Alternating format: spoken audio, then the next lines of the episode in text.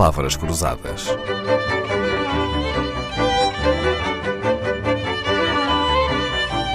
Porque quase tudo é uma questão de semântica. Esta semana falamos de contabilidade, mas hoje as palavras levam-nos até aos meios de controlo interno. Perante uma fraude, uma falência inesperada, um problema nas contas de uma empresa, sobretudo nas grandes empresas, os olhos viram-se para os administradores, para os reguladores, para os supervisores, para os acionistas, para os advogados, para os governos e quase nunca para os órgãos de fiscalização da própria sociedade. Quase que arrisco dizer que, em casos recentes de fraudes em grandes empresas portuguesas, muitos dos nomes de quem deveria ter fiscalizado, em primeiro lugar, o que se passava na empresa, nem sequer chegaram às páginas dos jornais. E por que será que isto acontece, Tânia Montenegro? Os órgãos de fiscalização uh, das empresas são, são muito pouco observados, eu diria, pela própria imprensa e, pelo, e muito pouco escrutinados. Uh, e dentro das suas responsabilidades, o Código das Sociedades Comerciais é muito claro. Está lá a fiscalização da administração da sociedade, um, verificar se a empresa cumpre com as leis e regulamentos, verificar, digamos, o, o, sistema de relato financeiro, portanto, se a contabilidade está ou não está bem feita, usando uma linguagem simples, uh, fiscalizar o sistema de gestão de risco das entidades e fiscalizar a própria ação do revisor oficial de contas que é uma coisa que muita gente não sabe. Não é sempre, digamos, o, o, o, a, escolha, a seleção desta, das pessoas para esses órgãos não é feita uh, tendo em conta aquilo que é, que é mais adequado em termos de experiência e de claro. qualificação eh, para, para esses cargos. Da sua experiência, uh, Tânia Montenegro, aplicar as regras de corporate governance uh, pode ser mais difícil em Portugal do que em Espanha ou nos Estados Unidos ou na Alemanha? Quer dizer, há obstáculos culturais em desafiar e pôr em causa quem está em lugares de poder no topo da hierarquia, por exemplo?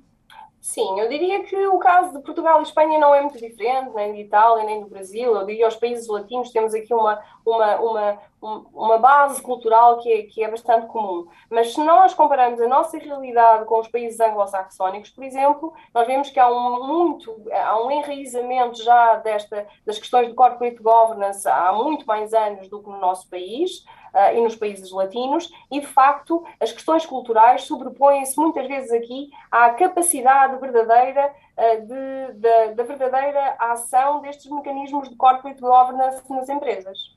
Pois é, nós não temos ainda uma herança cultural que nos mostre o lado bom do confronto, não é? Temos sempre algum temor em confrontar, sobretudo quem está em posições superiores. Eu até me apetece perguntar-lhe se conhece em Portugal administradores que assumam um confronto ou uma discordância, por exemplo, com o acionista. Apesar de tudo, com o presidente do Conselho de Administração ou com o presidente da Comissão Executiva, às vezes há notícias de algumas divergências, mas um administrador hum, pôr em risco o seu lugar, confrontando e discordando abertamente do dono do capital, é uma coisa pouco comum em Portugal, não é? É uma coisa pouco comum. E, e eu conheço alguns casos e. Um, e a história não grupos, acaba bem, pois não? E a história não acaba bem, de facto. Uh, não posso pessoalizar, não, é? não posso divulgar claro. nomes, mas conheço alguns casos, muito poucos, em que uh, em grupos de empresas, grupos empresariais com um grande poder e, e perfeitamente instalados no mercado português, em que isso aconteceu e as pessoas são relegadas para uma empresa mais pequena dentro do grupo. Ou então situações extremas em que são afastadas uh, da empresa e afastadas do grupo e das suas funções. A cultura portuguesa está de tal forma, tem valores de tal forma enraizados que eu acho que são precisas uh, pelo menos mais uma ou duas gerações, e estou a ser otimista, para que estas, estas questões se alterem. Portanto, é preciso uma mudança de mentalidades e, e eu, enquanto professora universitária, uh, tenho um papel fundamental nessa, nessa mudança de mentalidades, mas eu diria que num, num futuro de, de, de, curto ou médio prazo, eu não me parece que esta, que esta questão vá alterar, um, ehm, mas mantenho a esperança que num, num, futuro um pouco mais longínquo isto possa, de facto, um, ehm, alterar-se através de uma mudança das mentalidades. E o que seria se nenhum de nós gostasse de contabilidade, não haveria quem tratasse destas matérias. Tânia Montenegro regressa amanhã com outro tema. Palavras Cruzadas, um programa de Dalila Carvalho.